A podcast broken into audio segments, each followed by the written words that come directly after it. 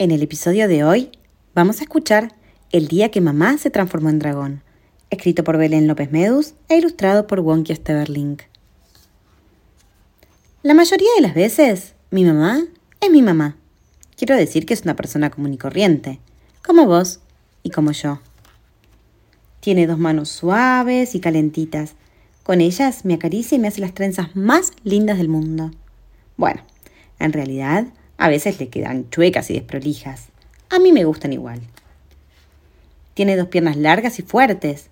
Con ellas corre muy rápido cada vez que el bebé está a punto de tirar alguna cosa que se pueda romper. Bueno, en realidad, a veces llega tarde y más de una cosa termina en el piso. Pero sí que corre rápido, ¿eh? Su boca es roja y redonda. Con ella nos lee cuentos y nos canta canciones a la hora de dormir. Bueno, y a veces, cuando está enojada, también la usa para gritar, como ese día en que se transformó en dragón.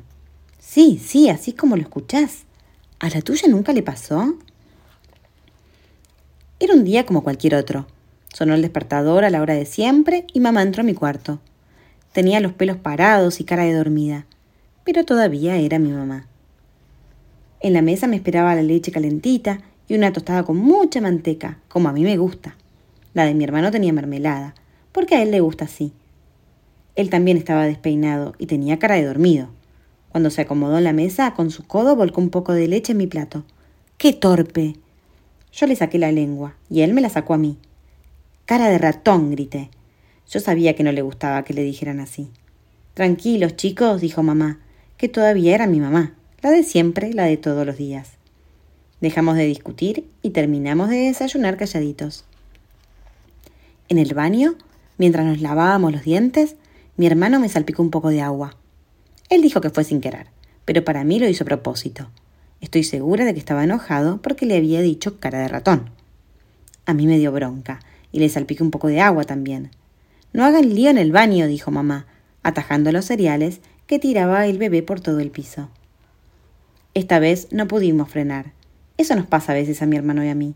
Sabemos que tenemos que parar, pero no podemos. En un segundito nomás, el baño parecía una pileta. En ese momento pasó algo rarísimo. Mi mamá entró al baño, pero ya no tenía dos manos suaves, dos piernas largas y una boca roja y redonda. Sus manos parecían garras con uñas largas. Sus piernas eran verdes, anchas y torpes. Cada paso que daba hacía temblar el piso. ¿Y su boca? ¡Uy, su boca! Estaba segura de que le iba a salir fuego. ¿Sabes por qué? Porque de su nariz ya se escapaba un poquito de humo. Entonces el dragón empezó a gritar en un idioma incomprensible. El ruido que salió por la ventana despertó a toda la ciudad. Sí, sí, así como lo escuchás, a la ciudad entera. No duró para siempre el efecto dragón, pero te juro que, aunque fue un ratito nomás, me dio muchísimo miedo. Y a mi hermano ni te cuento, bajó la cabeza y empezó a llorar. Cuando volvió mamá, todavía estábamos un poco asustados. Por suerte, ella ya era mi mamá. Usando sus manos suaves y calentitas, nos abrazó y nos pidió perdón. Después de un rato, logramos tranquilizarnos, ella y nosotros. Entonces nos explicó que cuando se enojaba mucho, a veces así decía cosas que no quería. Parece que a los adultos también les pasa eso de que quieren parar y no pueden. Nos explicó que ella nos quiere, siempre, hasta cuando está enojada, hasta cuando está enojadísima, hasta cuando se transforma en dragón. Esa noche, cuando llegó papá del trabajo, le contamos todo sobre el día en que convertimos el baño en una pileta y cómo mi mamá se transformó en dragón. Nos disfrazamos y lo actuamos. Esta vez ya no nos asustaba, hasta nos dio un poco de risa. Perdón, chicos, por gritar como un dragón. Perdón, mamá, por mojar todo el baño. Por suerte, mis hermanos y yo ahora sabemos que si llega a aparecer el dragón alguna otra vez, mamá va a volver en un ratito nomás. Ella siempre vuelve.